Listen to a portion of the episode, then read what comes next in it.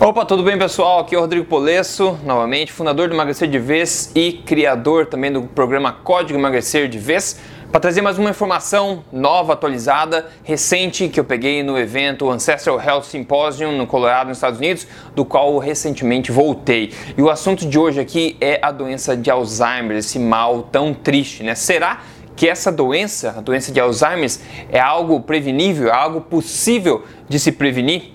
É isso que a gente vai falar hoje.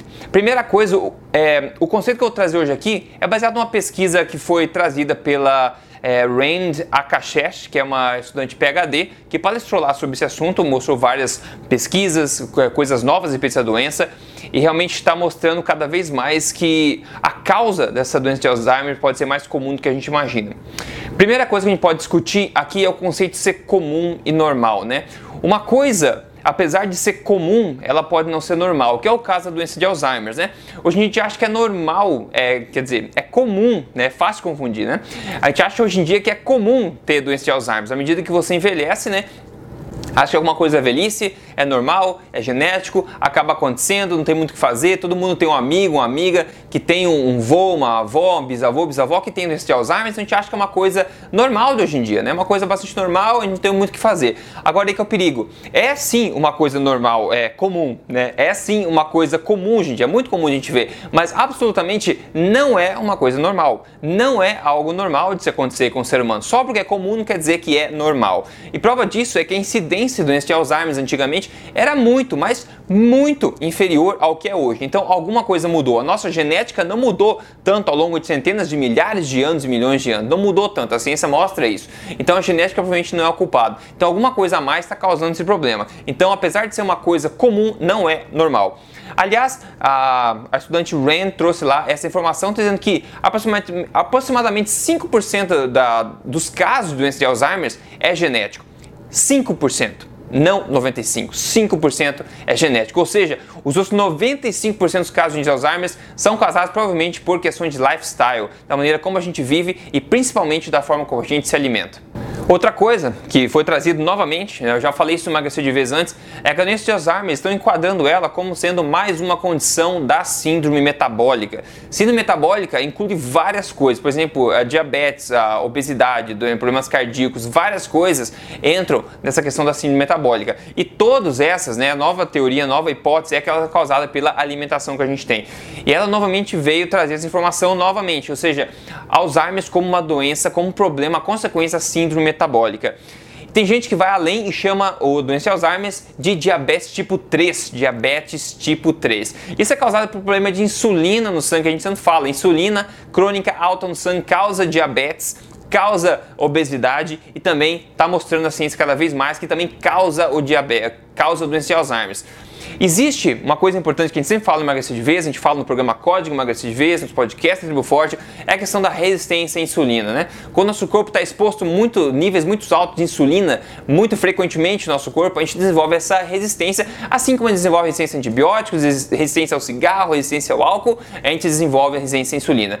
E é possível também, como a, a Randy Akashesh trouxe lá a informação, que é possível desenvolver também uma é, uma intolerância, não, uma insensibilidade à insulina no cérebro. No cérebro. Quem sabe que o doença de Alzheimer acontece no nosso cérebro. Então, possíveis causas desse problema estão relacionadas às mesmas causas da diabetes, da obesidade, ou seja, a sua alimentação. Uma alimentação propensa a incentivar a, a, ação descontrolada e alta, e alta, cronicamente alta de insulina no nosso sangue, que é basicamente o consumo de óleos vegetais, consumo de alimentos refinados, processados, de rápida absorção, os carboidratos, as, é, as, as farinhas, é, os doces, as massas, esse tipo de coisa que a gente sempre fala, está careca de saber se você já acompanha emagrecer de vez. Então, estão chamando de doença de Alzheimer como diabetes tipo 3, e essa, na minha opinião, é uma boa notícia, porque a gente quer dizer que 5% é genético só. Ou seja, a gente tem, a gente tem poder de mudar isso, a gente tem poder, poder de, de, de melhorar essa vida das pessoas, evitar que muitas pessoas hoje em dia desenvolvam de Alzheimer, que está acontecendo cada vez mais cedo. É possível de se prevenir isso atacando os mesmos problemas que causam outros problemas como obesidade, diabetes tipo 2, etc. Atacando a fonte e não só tapando as consequências. Outra coisa interessante também é que essa insensibilidade à insulina no cérebro pode acontecer mesmo que a pessoa não esteja acima do peso. Até como a gente fala a questão de diabetes também. Tem muita gente diabética que não está acima do peso. Então a nossa aparência física, tem gente que tem metabolismo mais rápido, mais lento, etc. A nossa aparência física esconde as verdades por dentro. Né? Então o que importa mesmo é o que o nosso sangue mostra. Então tem gente que tem essa propensão a Alzheimer devido a hábitos alimentares, propensão a diabetes, mesmo sem estar acima do peso. Mais, uma, mais um fato interessante, né? O pessoal sempre fala que a ah, glicose é o combustível preferido do cérebro, é o combustível do único é, combustível do cérebro. Isso é mentira. Isso é mentira e é comprovado, ok?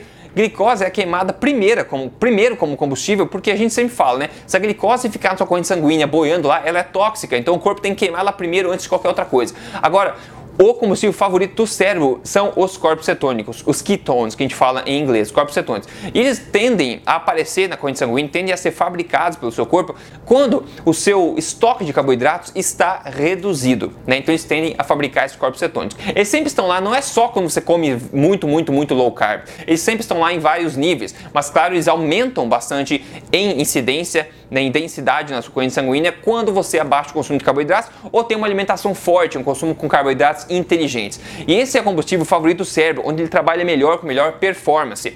Agora, o ponto negativo disso é que esses corpos cetônicos não irão ser produzidos, não irão ser consumidos pelo cérebro de forma significante se você estiver se alimentando de forma incorreta. Né? Uma alimentação rica em carboidratos refinados, processados, grãos integrais, todo esse tipo de coisa, doces, sucos, etc. Esse tipo de alimentação vai fazer com que o teu sangue seja inundado com eh, glicose, que a insulina do seu sangue seja louca e você seja mais propenso a desenvolver insensibilidade à insulina, tanto para a questão da obesidade, diabetes tipo 2, mas também sensibilidade no cérebro para talvez desenvolver a questão do Alzheimer.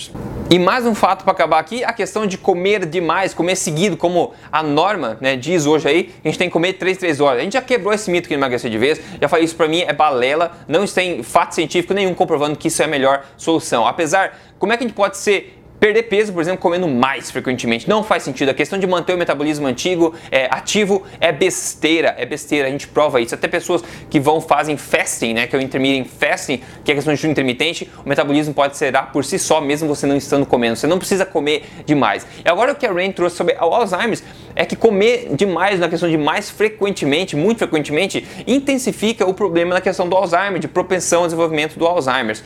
E agora, o jejum intermitente que a gente fala, tem vídeos aqui nesse canal do YouTube, você pode ver, nos podcasts Tribo Forte, tem vídeo sobre é, intermittent fasting, que é o, o jejum intermitente. Ele é muito bom para a questão do do Alzheimer por diversos fatores que não cabe aqui nesse vídeo falar, como né, autofagia, reciclagem das proteínas do cérebro, várias coisas que o corpo faz quando a gente não está se alimentando, não está jogando comida para ele processar.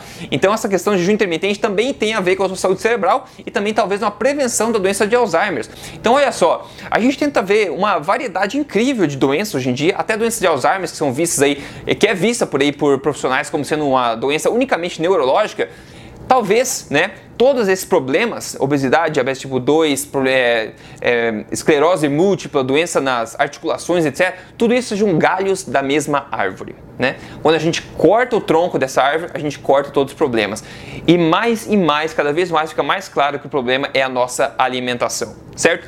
Então fica aí, imagina que notícia boa você puder, poder prevenir o desenvolvimento de Alzheimer, poder, poder talvez retardar o desenvolvimento em quem já tem. E muita gente, a gente vê até relatos de pessoas revertendo a questão do Alzheimer. Isso é incrível, porque é uma das doenças mais tristes que existe. Eu tenho pessoa na família que tem esse problema e é muito, muito triste, certo? Então o pessoal deve saber também como é triste a situação. Se a gente puder reverter isso, entender isso como diabetes tipo 3, saber que a gente tem o poder de, de inverter isso aí, de arrumar esse problema, de corrigir esse problema tão triste, é muito bom, dá muita paz mental tranquilidade pra gente. Mas agora cabe a gente a fazer esse tipo de coisa, certo? Implementando uma alimentação forte, hábitos saudáveis, acompanhando aqui o podcast Tribo Forte, acompanhando aqui os vídeos do YouTube, acompanhando emagrecerdeves.com e se você quiser um atalho para isso, emagrecer com consequência disso também, Siga o programa Código Emagrecer de Vez, que você tem tudo lá passo a passo, guiando, guiando você estrategicamente até implementar uma, uma alimentação correta que tende a prevenir todos os problemas, ok? Espero que essa informação tenha sido útil para você. Eu peço que você dissemine, se isso ajudar as pessoas que você gosta também,